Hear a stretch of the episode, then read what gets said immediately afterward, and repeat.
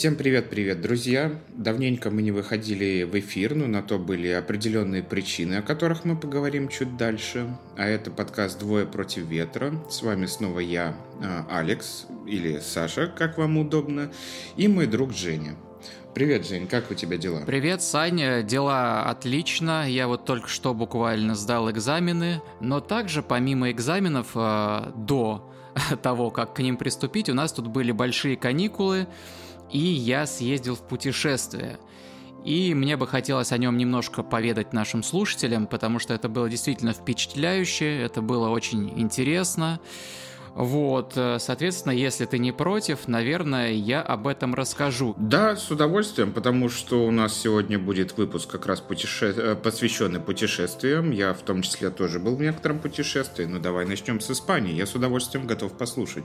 Тем более средиземноморская прекрасное это историческое чудо, которое в себя столько вместило разных культур и столько временных событий, я думаю, это будет завораживающе. Да, безусловно. И именно как раз изучение испанской культуры испанской истории, а также э, всевозможного искусства, включая там архитектуру, да, э, меня сподвигло пуститься в мое путешествие. Э, как я и говорил в одном из первых выпусков, э, я хочу быть переводчиком испано-английским, я учусь в университете, и помимо уроков грамматики, которые, безусловно, нужны для того, чтобы знать языки, у меня также есть, э, например, э, уроки истории искусств, уроки культуры, и на этих уроках я проходил огромное количество интересных вещей, касающихся событий, происходивших в Испании. А, в общем, суть какая? Э, пробегу для того, чтобы объяснить, что именно включало мое путешествие, почему я выбрал эти города, я очень быстро, э, кратенько расскажу э, историю да, возникновения испанского народа, испанской культуры. Изначально на э, Апеннинском полуострове жили племена, которые назывались Иберы. Это примерно вот так же, как у нас были славянские племена, да, там Кривичи, Вятичи и так далее. Вот здесь жили Иберы – и в какой-то момент этих самых э, иберов завоевали римляне. Римляне пришли на Пенинский полуостров, назвали эту землю Испания, что с их языка переводилось как «земля кроликов», как бы это забавно не звучало. Вот. Ну и, соответственно, начали ассимиляцию местных иберских племен, построили огромное количество театров, бань, э, всевозможных э, храмов своим богам и э, акведуков. Потому что территория засушливая, воду нужно каким-то образом к баням подводить, и поэтому на территории Испании римской архитектуры чуть ли не столько же, сколько в самой Италии. А, причем в очень хорошей сохранности. Дальше, а, как мы знаем, Римская империя пала, на место римлян пришли варвары, и конкретно Испанию заняли а, вестготы. Далее мы имеем уже смешение иберов э, римлян и вестготов. И вестготы э, уже образовали небольшие королевства, и началась э, эпоха такой раздробленности, как вот в Англии в том числе была, когда разными частями Испании владели разные вот эти вот вестготские короли, и они между собой воевали.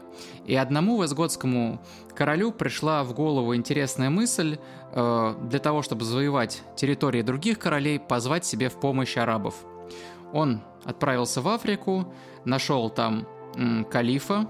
Калифу очень понравилась идея помочь э, Вестготскому королю. Он с огромной армией перешел на территорию Испании, а дальше он подумал, а собственно, а почему бы мне не оставить эту территорию себе? Э, после чего э, этот калиф, собственно, завоевал и территории тех вестготов, против которых его позвали, и территории этого короля, который его позвал. После чего а, образовался первый а, так называемый вот местный а, халифат со столицей в Кордобе. И арабы стали строить свои уже архитектурные постройки, свои мечети, свои какие-то культурные сооружения, и поэтому произошло уже четвертое смешение и, э, иберской культуры, культуры римской, культуры вестготской и культуры арабской. Я сейчас уже быстро подхожу к сути вопроса. А, значит, 8 э, веков Испания была под арабами, сменилось две арабских династии, а, но в итоге а, католические короли которые все еще существовали э, на севере, ближе к Франции, они такие э, устроили реконкисту знаменитую и отвоевали себе обратно Испанию. Так вот, все это я проходил на истории, и мне очень захотелось увидеть э, то, что я видел на картинках э, вот в книжках. Все вот эти старинные здания, которые в себе э, смешали несколько культур. А нет ничего лучше для того, чтобы увидеть эти здания, чем поехать в два города, в Кордобу и в Севилью. И э, для начала я поехал, соответственно, в Кордобу. Это не очень большой город, и почему-то он гораздо менее известен, чем Севилья, хотя мне, например, он понравился гораздо больше. Сейчас я расскажу непосредственно про сам город, про его достопримечательности, но, может быть, у тебя какие-то вопросы есть, Сань, по то, тому длинному монологу, который я тут произнес? Слушай, ну мне понравился твой краткий ликбез в историю Испании, конечно, это очень интересно, особенно вот это вот наслоение множества культур э, в этом длинном временном промежутке, это прям захватывает.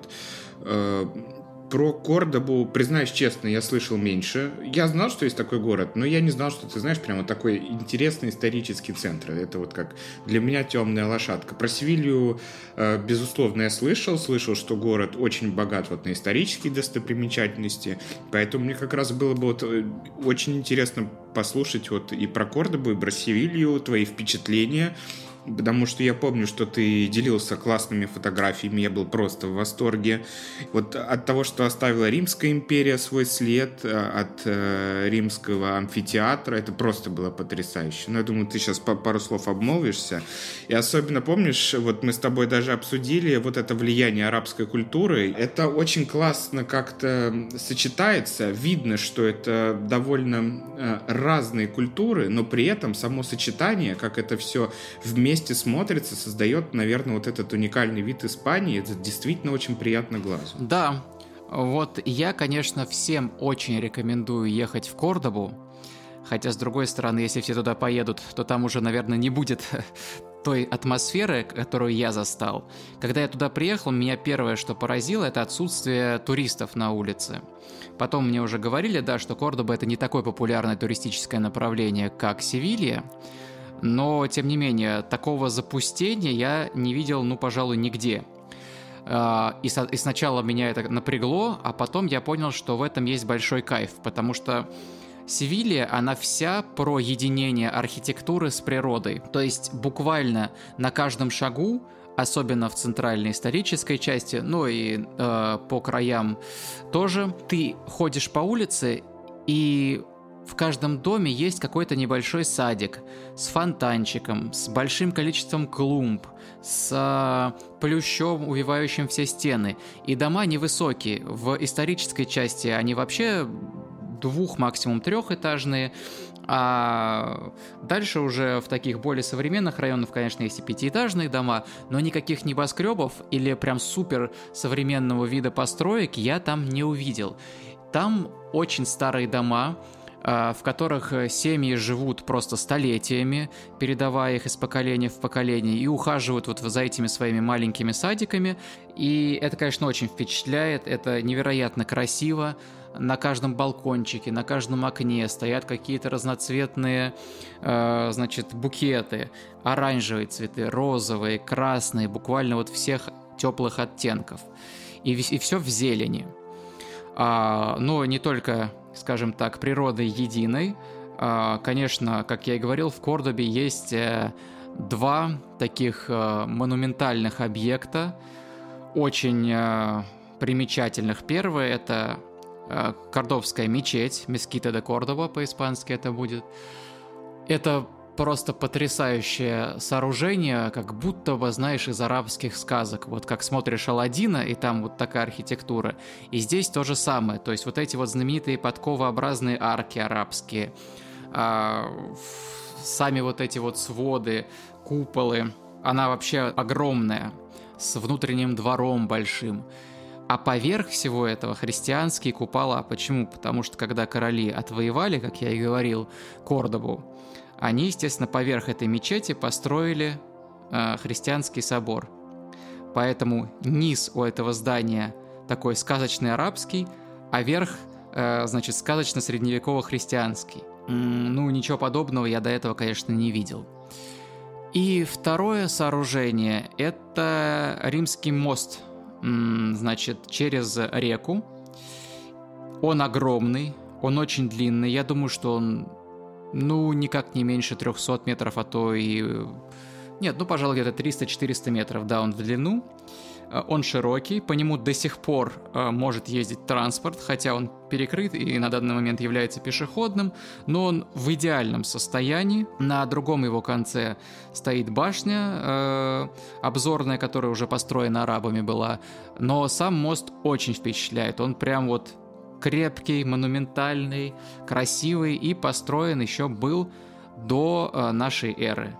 И вот э, это, конечно, представь себе, я прихожу и перед собой вижу нечто, что существует больше двух тысяч лет и что до сих пор функционально. Да, это, конечно, поражает воображение и даже вот качество строительства, да, казалось бы, столько времени прошло. Понятное дело, что какие-то работы проводятся, но все равно после стольких э, тысяч лет мост стоит и в отличном состоянии.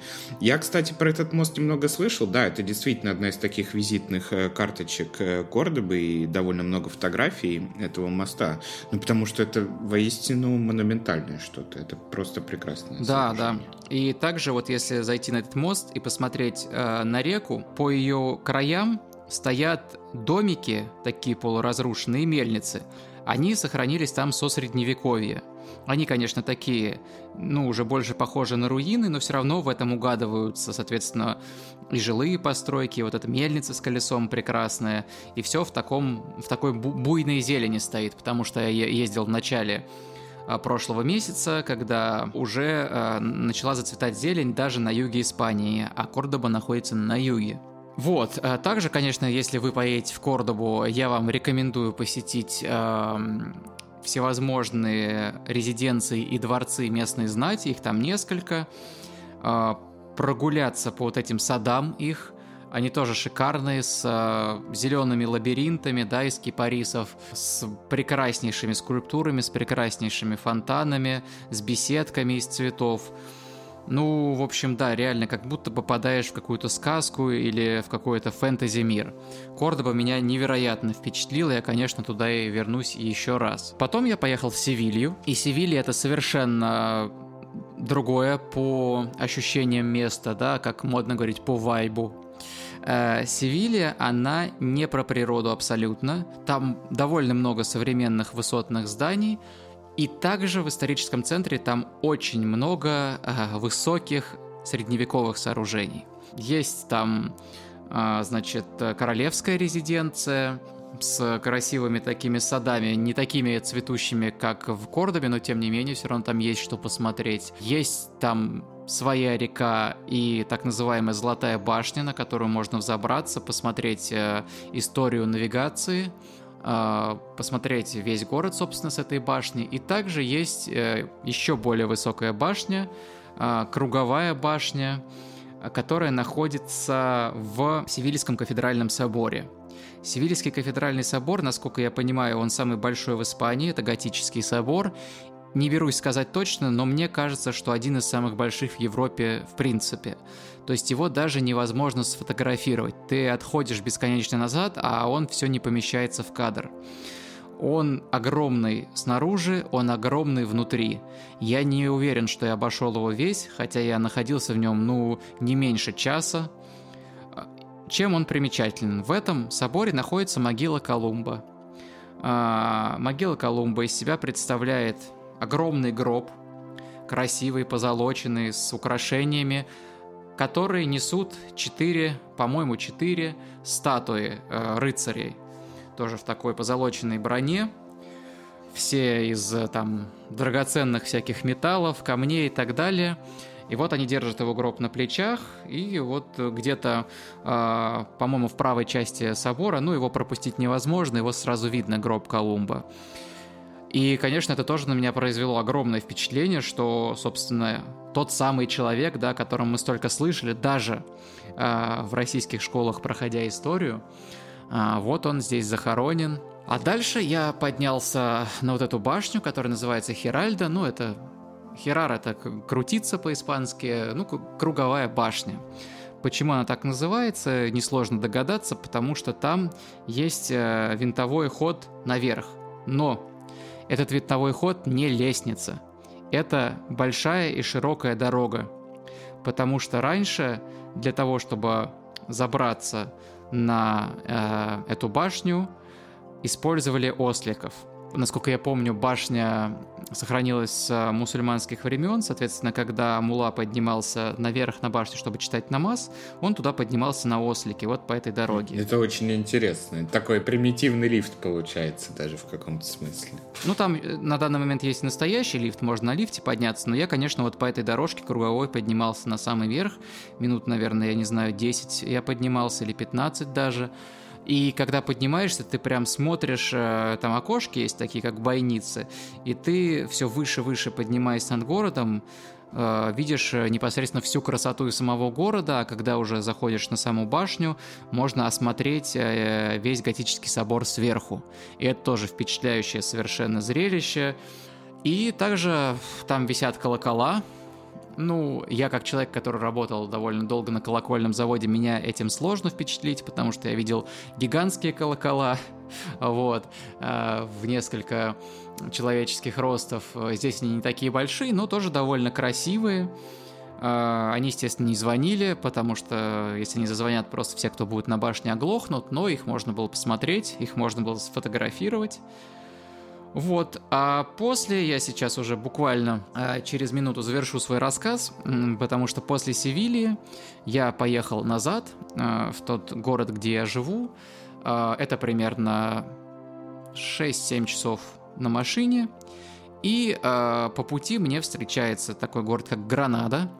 Про Гранаду я в этот раз не буду рассказывать, потому что, несмотря на то, что я в ней бывал раз пять, конкретно э, вот э, в прошлом месяце я туда не заезжал, но я проезжал знаменитую Сьерра-Невада. Сьерра — это по-испански горная гряда, Невада — это значит заснеженная, Гранада — город, окруженный, собственно, вот этой горной грядой по кругу, и вот на одном из склонов заснеженным находится знаменитый курорт. И, конечно, Сьерра-Невада, когда ты едешь по вот этим всевозможным долинам, равнинам, где иногда выступают маленькие горы, иногда какие-то лесочки, иногда там плантации оливковые или апельсиновые, и тут вдруг э, за каким-то поворотом начинает перед тобой вздыматься все выше и выше этот огромный снежный пик.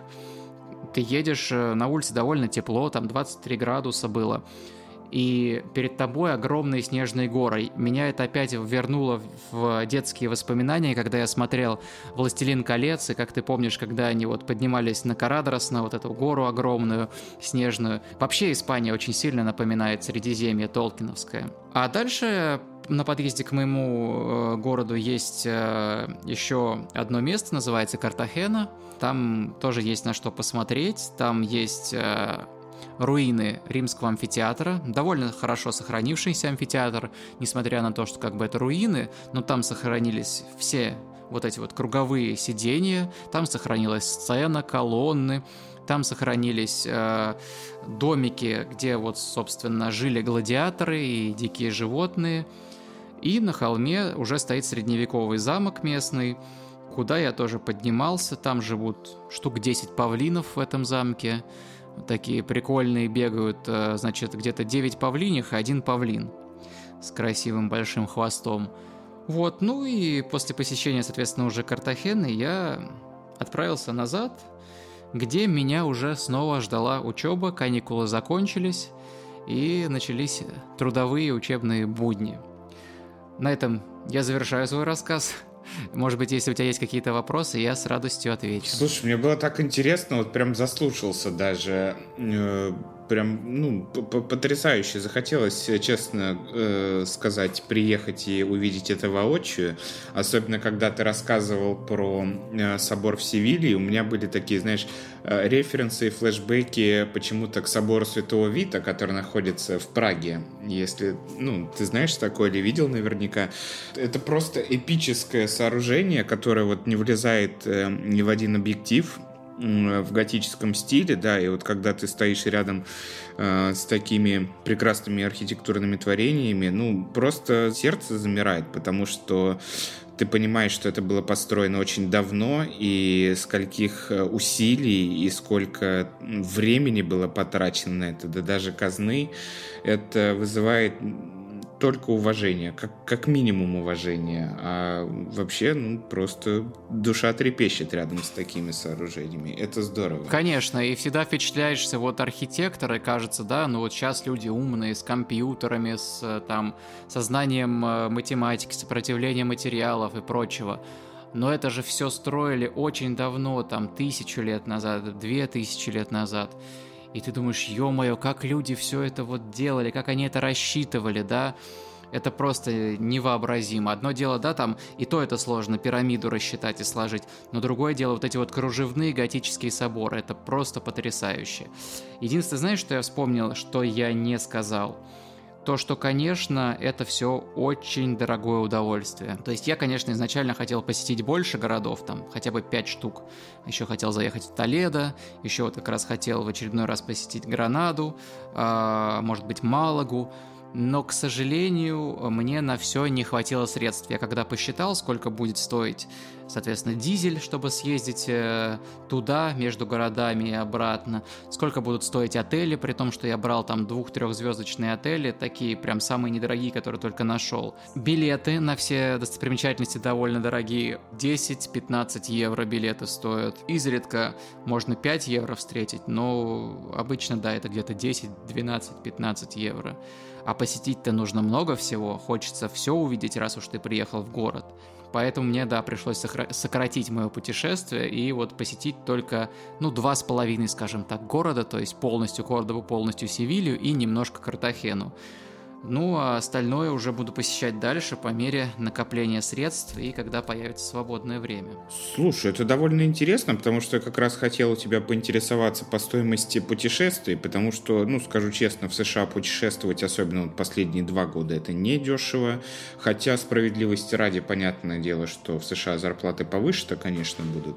Но когда ты сказал, что вот билетик стоит 10-15 евро, ну, с учетом того, что сейчас евро и доллар, они почти один к одному. Ну, у нас таких билетиков-то нету, честно говоря. Э, дешевых, э, ну, как сказать, по американским меркам, скажем, дешевых. А вот давай сейчас сделаем отбивочку, и ты нам поподробнее расскажешь про свое путешествие, с какими интересными вещами ты там столкнулся, и, э, собственно, ради чего ты ездил, что ты смотрел, что ты хотел.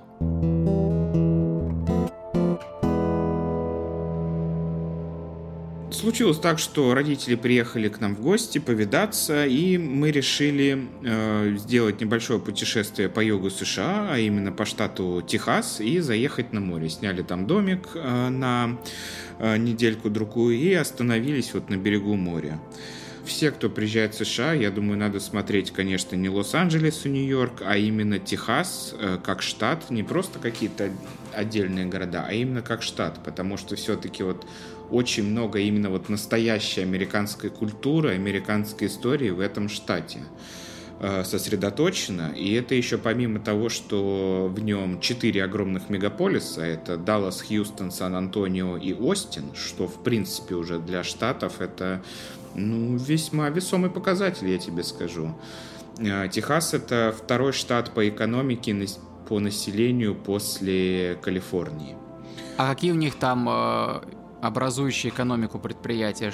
Чем, чем они занимаются? Там все там? разделено несколько регионально, но если, скажем, в общем, это очень много сельского хозяйства, это аэронавтика, это космические программы, оборонные программы, это высокие технологии, медицина, ну вот и все, что касается медицины, вплоть до производства э, лекарств, вся фармакология, производство каких-то, ну, какого-то медицинского оборудования, то есть факти... IT-сектор, кстати, очень сильно развит, даже майнинг развит, энергетический сектор, нефтедобыча, то есть Техас, по сути, это, знаешь, как вот отдельное государство, у них есть, ну, у них есть все, у них есть выход к морю, у них есть много водных ресурсов, гигантская территория, потому что это второй по площади штат после Аляски, а на Аляске как бы всего живет 300 тысяч человек. Ну, понятное дело, что там тяжелые условия, как бы, и в основном там вахтовики. А Техас вот он такой разный. Ты можешь найти там буквально все. Я не знаю, что там нельзя найти. Это первое. Второе, есть у техасцев очень классное выражение. Оно называется, оно звучит как everything bigger in Texas. То есть все самое большое в Техасе или все в Техасе еще больше, да. И это чувствуется, потому что, во-первых, дороги огромные, я не знаю, вот даже через э, центр города будет идти там дорога, пять полос в одну сторону, пять полос в другую, огромные машины, просто огромные. У меня, ну, скажем так, классический обычный седан, да, которых на дорогах много и в России, и в Испании, ну, я чувствовал себя как не знаю, ну, каким-то мальком э, на этой дороге. Я не знаю, это просто что-то, что может действительно произвести впечатление, потому что огромное количество небоскребов, какие-то развязки дорожные, я таких не видел нигде в мире. Вот.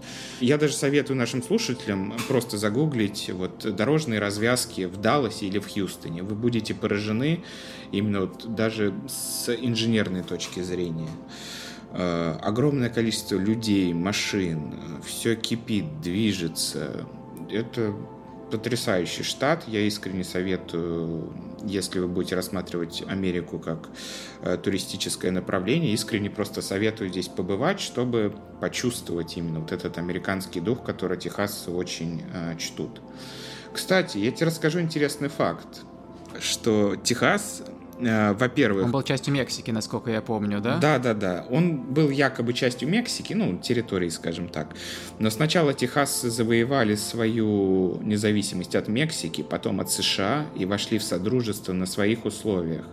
И до сих пор это единственный штат, который, во-первых, имеет право на выход из э, Содружества. У них есть такое в их личной конституции, которую они прописали для себя. И, и второе, это единственный штат, флаг которого может висеть на одном уровне с флагом США. Потому что все остальные флаги, они будут висеть ниже. Это прям, ну, такое правило. И очень много, кстати, в Техасе, особенно в школах, вот для детей преподают историю Техаса. Это вот отдельный предмет, где действительно им вот пытаются, знаете, привить какую-то гордость или патриотизм к тому месту, где э, они живут.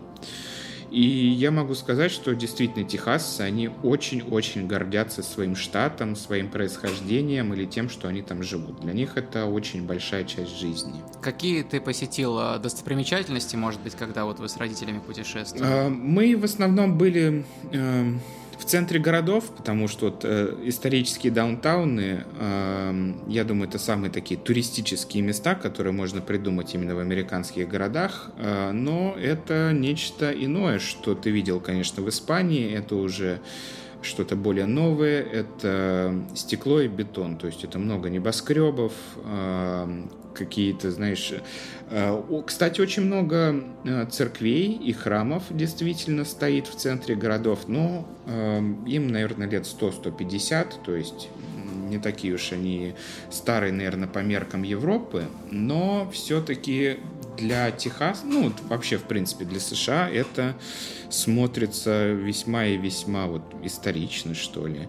И плюс очень-очень-очень много арт-деко, небоскребов, которые были построены в начале прошлого века, наверное, вот э, с 1890 до 1930-х, когда уже закончилась Великая депрессия. Э, очень много действительно классных образцов ар-деко. Вот этот стиль я, в принципе, сам обожаю, и я живу в городе, который является архитектурным памятником ар-деко. Э, поэтому это было очень интересно наблюдать. Ну, конечно, природы э, не скажу, что много в центрах городов, хотя видно, что есть интересный тренд на возвращение природы в города. Я думаю, это вообще, кстати, вот общемировой тренд. И американцы делают шикарные парки, э, парки отдыха. Я обожаю вообще находиться в этих парках. Даже, знаешь, вот самый простой обычный парк рядом с домом в городе, где-нибудь на отшибе, он всегда будет аккуратный, там будут продуманные дорожки, лавочки, э, там будут э, мусорки. Ну, в общем, будет все для просто хорошего отдыха. Помню, что когда я был в США, меня тоже очень впечатлило, что всегда очень чисто в парках, потому что, ну, например, здесь в Испании парки тоже потрясающе красивые, но мусора валяется довольно много. Его, конечно, убирают, но люди набрасывают периодически. Меня это, конечно, очень расстраивает, потому что, и причем местные набрасывают в том числе, не только туристы, ну, люди не понимают подчас, в какой красоте они живут. Вот извини, что я тебя перебил, я буквально скажу одну вещь. А, я, э, ну, я тут переехал, сменил место жительства, ну, в пределах одного и того же города, просто живу сейчас немножко в другом месте. И езжу а, в университет с другой остановки. Выхожу утром и сижу, ожидая поезда, и смотрю на море, на красивую гору, на встающее из-за горизонта солнце.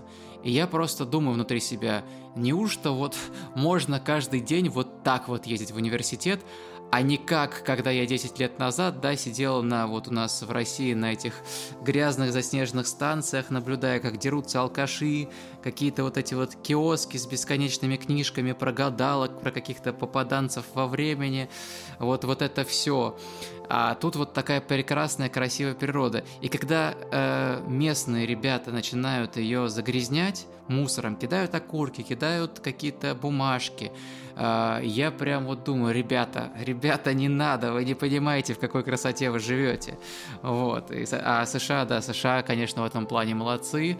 А если не брать, наверное, Калифорнию и, и такие там города, как Сан-Франциско, то в основном США довольно чистые. Я полностью разделяю твое мнение по поводу того, что люди должны ценить место, где они живут, и делать его лучше, и в первую очередь начинать с себя. Это правда. Да, я сделаю ремарку, чтобы не было такое, что мы идеализируем эту страну. Здесь есть грязные места, здесь есть чистые места. Но что касается вот именно парков, у меня нет нареканий. Всегда будет подстрижена трава, всегда будет, э, ну, отсутствие мусора, всегда в мусорках будут э, новые пакеты, чтобы люди могли туда сбрасывать э, какие-то вот, э, ну, какой-то мусор.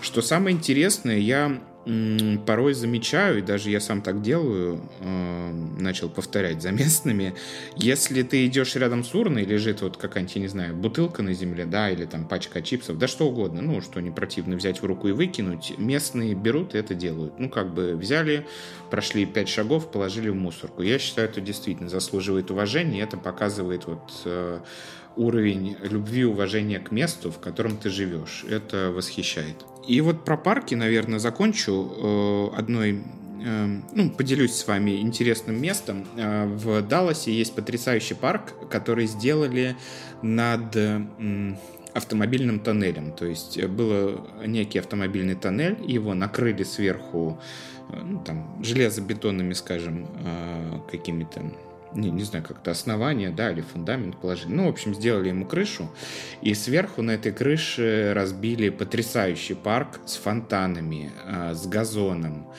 со множеством деревьев, э, удобные лавочки. Ну, то есть место просто потрясающее.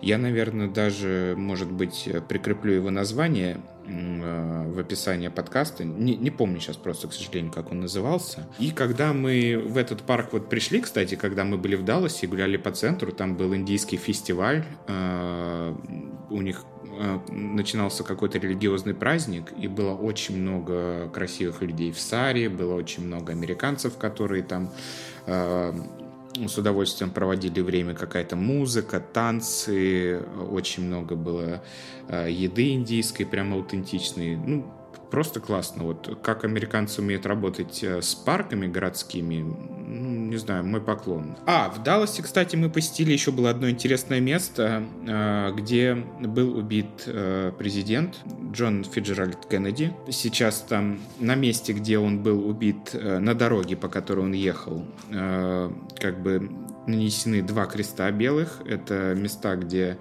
он получил пулю после каждого выстрела. И есть напротив небольшое здание, пятиэтажное, э, довольно старое. Э, с пятого этажа там как раз или с четвертого стрелок вот э, производил эти выстрелы, и там сейчас открыт музей. И в этом музее разбираются всякие разные теории, там оружие, по-моему, это выставлено, с которого стреляли. Ну, в общем, музей, посвященный целиком этому событию.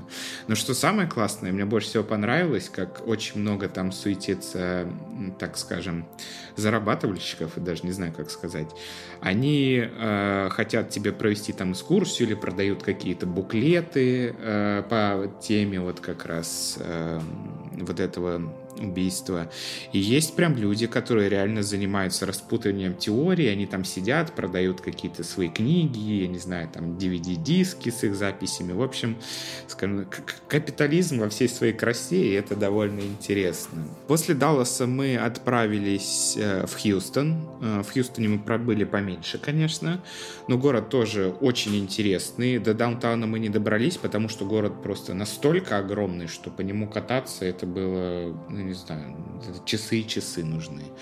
Э, города-то, кстати, сами по себе огромные, потому что в каждом там живет по 30-35 миллионов человек так-то э, что, мягко говоря, немало, да? Слушай, а я правильно помню, что Хьюстон как-то связан с космической программой? Да, да, там базируется НАСА, и там есть э, заводы, которые занимаются именно ракетостроительными двигателями. И, кстати, еще вот э, с Хьюстоном рядом есть пусковая площадка, и вот как раз мы когда были, там Илон Маск запускал вот э, свою ракету, э, самую мощную, кстати, которая была до этого создана вообще за всю историю аэронавтики. К сожалению, ракета не взлетела. Ну, взлетела, но там недолго пролетала. Но, в общем, да, Хьюстон этим знаменит. Э, тем, что, ну, скажем так, НАСА, да, и вот э, американские космические программы стартовали именно оттуда. Да, и, три, и третья такая точка нашего путешествия это был э, город Гавелстоун. Он находится всего в часе езды от Хьюстона. Э, это город на побережье э, Мексиканского залива. Э, скажем так, курортный город. Э, и у него довольно интересная география. Он находится на острове, который, знаешь, вот он вытянут как коса вдоль побережья Техаса. То есть он э, от края до края он весьма узкий. Я не знаю, я думаю, там не больше километра, а то и меньше в ширину. Но в длину в нем где-то, я думаю, ну, километров под 60-70. То есть мне он напомнил, если кто-то знает, есть такая Куршская коса знаменитая в Калининградской области. Вот э, что-то похоже на него. То есть такая длинная, э, но очень узкая полоса земли. И этот городок курортный, Старая часть там, кстати, вся состоит из домиков э, викторианской эпохи. Вот очень интересно, да, какие-то в хорошем состоянии, какие-то нет уже, к сожалению. Очень классные старые усадьбы. А, вот, очень много туристов. Город сам по себе, ну, скажем так, довольно сильно растянут по этой косе, и там просто очень-очень много домиков под аренду. И есть, кстати, такая интересная особенность, я заметил у этих домиков. Я думаю, это не только именно вот техасская особенность, а в принципе все, что стоит на побережье Мексиканского залива, и в Луизиане, и в Алабаме, и в Миссисипи. Домики стоят на таких сваях, они как бы приподняты над землей ну, где-то вот э, на уровне второго этажа. На первых этажах обычно какие-нибудь гаражи просто, куда люди ставят машины. А вот сам дом начинается повыше. Это сделано для того, чтобы избежать затопления в случае каких-то катаклизмов, потому что время от времени там бьют э, довольно сильные муссонные дожди, ураганы, ветра. Даже когда мы там были, ветра были ну очень сильные и были очень жесткие дожди. Я такого грома никогда не слышал. Вот. Чтобы ты понимал, гром был настолько сильный, что ты, я сидел на стуле и я чувствовал вот просто, как пол и стул вибрировали подо мной от этих раскатов. Я такого никогда не испытывал. Ну, в общем, природа не сахар там на юге, скажем честно. Тоже вот к мифу о том, что климат тут лучше. Нет, он не лучше. Он со своими особенностями. И с торнадо, и с наводнениями, и со всем-всем-всем. А, ну вот, и мы сняли потом прекрасный домик э, где-то, я думаю, дней на 10-12. Э, пробыли в нем на побережье, отлично провели время. Море было градусов, наверное, ну, скажем так, 22-23. Прохладное, но было купаться ну, весьма неплохо.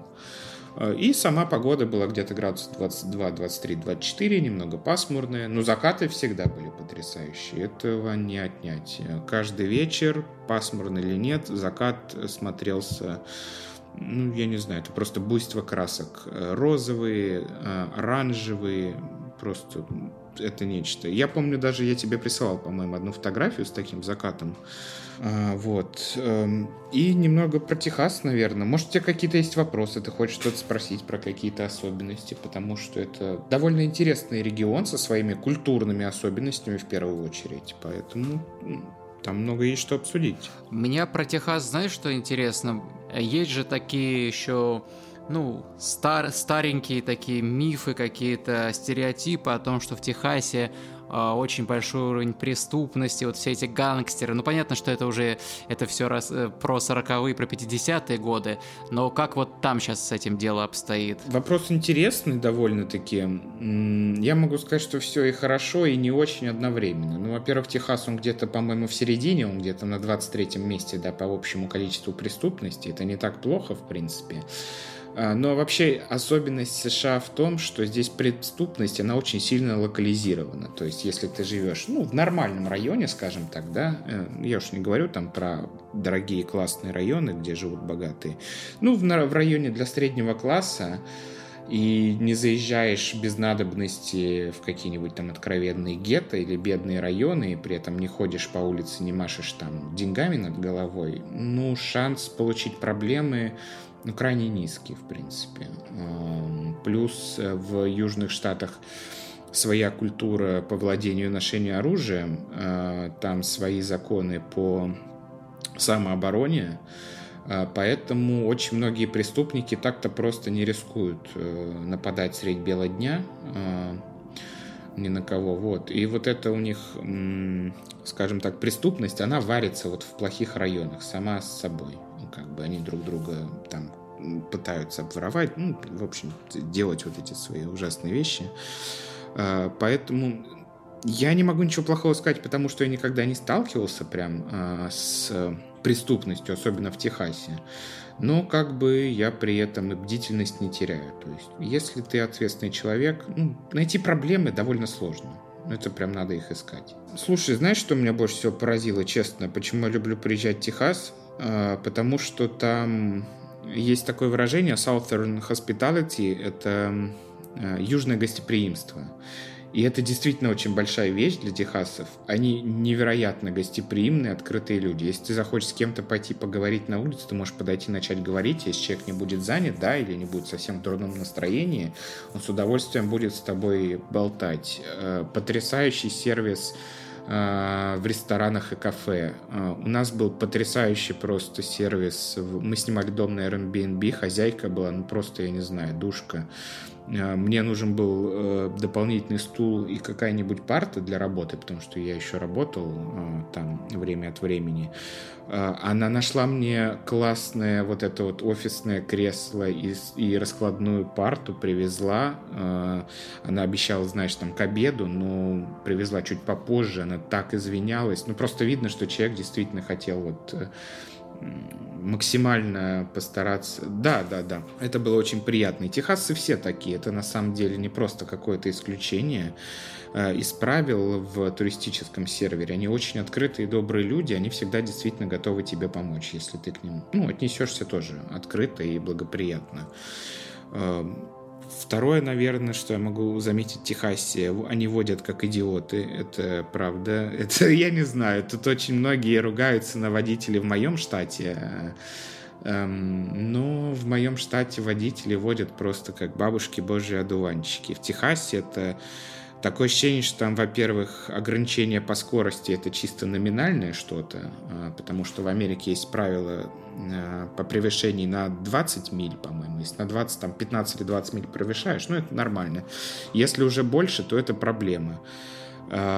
В Техасе, я не знаю, мне кажется, это просто все номинально, потому что я ехал там с превышением на эти 15 миль, да, грубо говоря, и сзади меня огромный пикап несся, который мне моргал фарами, и который улетел там просто Э, в точку на какой-то бешеной скорости, и очень много так людей ездит, без поворотников, в общем. Ну, горячие ребята они, я так это для себя расцениваю. Любят скорость, любят машины. Ну, наверное, местные менты сами любят погонять, поэтому они да. прощают другим Да, они поэтому лояльны довольно-таки там довольно сложно нарваться на патруль, но это надо просто уже совсем лететь с какой-то нереальной скоростью, да, там может на 40 миль превышать, то есть это 60 километров там, грубо говоря, что довольно много. И третье, что действительно в Техасе является, я, наверное, и скажу, культурной особенностью, и вообще то, что техасцы любят, это южная кухня. Эм, ребята готовят потрясающе. Вообще, я считаю, что техасцы — это короли мяса, потому что такое качественное мясо и так вкусно готовить, ну, я много где был, но никогда не встречал. Это просто, вот, я не знаю, это их искусство, это их хобби. Они хвалятся друг перед другом, там, не знаю, какими-нибудь своими крутыми барбекюшницами, какими-нибудь своими обалденными грилями, там, сенсорами для температуры, для стейков. Для них это действительно большое дело, они это любят, они это умеют, и это для них большая часть э, ежедневной жизни. Но там есть эта тема, да, что смесь с мексиканской кухней, насколько я понимаю. Да, да, есть такое понятие, как Tex-Mex. Это как раз вот смесь э, такой вот, скажем, американской и мексиканской кухни. Э, в общем, когда техасцы взяли вот за основу э, мексиканскую кухню и начали добавлять свои любимые ингредиенты э, туда, только улучшая. Это, как по мне, пошло только на пользу потрясающая кухня. Везде, где мы были, готовят шикарно, недорого. Ну, не знаю, все, все, что в плане еды, я просто поражен, насколько они хорошо это все умеют и делают. Ну, круто, круто. Я, насколько знаю, ты еще там побывал на концерте, но думаю, что эту тему мы отложим до следующего выпуска, который мы планируем сделать прям по поводу музыки. Мы там, э, скорее всего, обсудим окончание сериала «Король и Шут», и заодно поговорим о концерте, на котором Саня был. А сейчас я думаю, что нам уже время переходить к музыкальному завершению, а, потому что мы прилично в этот раз поговорили, обсудили много интересных вещей.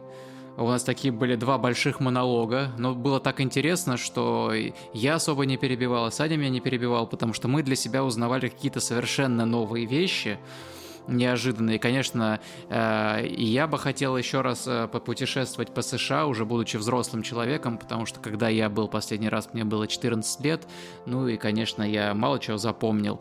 Сейчас хотелось бы, поэтому буду надеяться, что однажды у меня это выйдет. Ну и, конечно, Саня, я думаю, что как-нибудь приедет в Испанию, и хотя бы что-то я ему здесь покажу. С удовольствием.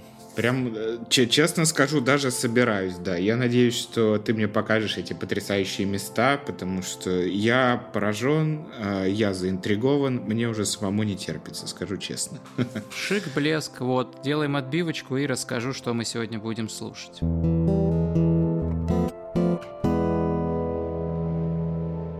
Сегодня я бы хотел вас познакомить с творчеством такого замечательного американского музыканта, как Шон Джеймс. Он э, родился в семье греческих мигрантов. Ну, по нему, кстати, это видно. Он такой здоровенный, смуглый мужик с огромной кудрявой бородищей. Вот буквально, как, знаешь, э, э, всяких греческих героев рисуют. Ну, правда, весь в, в татухах, чего на греческих статуях мы не увидим. И он играет такую смесь э, хард-рока, иногда кантри, иногда это блюз. Э, в общем, довольно большая смесь жанров. Э, мне очень нравятся его акустические песни, где нет электрогитары. И одну из них мы сегодня послушаем. А сам Шон Джеймс, насколько я понимаю, родился в Чикаго, затем э, перебрался в Нэшвилл, где, собственно, находится штаб-квартира всей кантри-музыки США, а сейчас вроде бы как он живет в Сиэтле со своей э, девушкой. И э, она снимает его на видео, он записывает песни, шикарно поет вживую, вот просто попадает во все нотки. У него голос просто удивительный. И я поставлю, наверное, одну из самых знаменитых его песен, которая называется Through the Valley. Э, это цитата из э, молитвы, да, там, если я пойду долиной смертной тени, то не убоюсь я зла и так далее. Он там очень интересно раскрывает эту цитату. Ну, интересная, классная песня, всем советую посмотреть перевод. А почему она знаменита? Потому что она, э, насколько я понимаю, была в игре Last of Us, по которой недавно был сериал, и она там присутствовала как один из саундтреков. Итак, э, слушаем Шона Джеймса, песня Through the Valley, а мы с вами на сегодня прощаемся. Увидимся в следующем подкасте. С вами был Женя и Саня и подкаст «Двое против ветра». Дорогие друзья, да, мы сегодня с вами прощаемся. У нас получился выпуск немного длиннее обычного, но мы были рады поделиться с вами э, чем-то новым, особенно после такого долгого перерыва. Постараемся выходить в эфир намного чаще и радовать вас новыми выпусками, новыми интересными темами. А пока желаем вам прекрасной недели, совсем скоро снова увидимся или услышимся. И удачи вам. Пока-пока.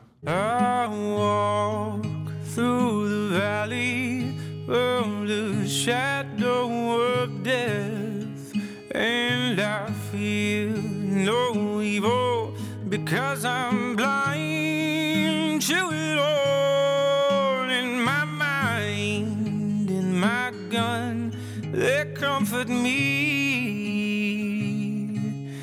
Cause I know I'll kill my enemies when they come. Surely goodness and mercy will follow me all the days of my life, and I will dwell on this earth forevermore. Said I'll walk beside the still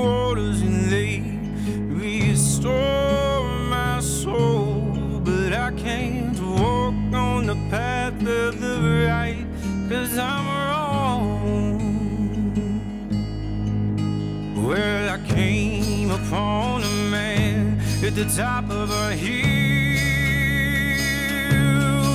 He called himself the savior of the human race.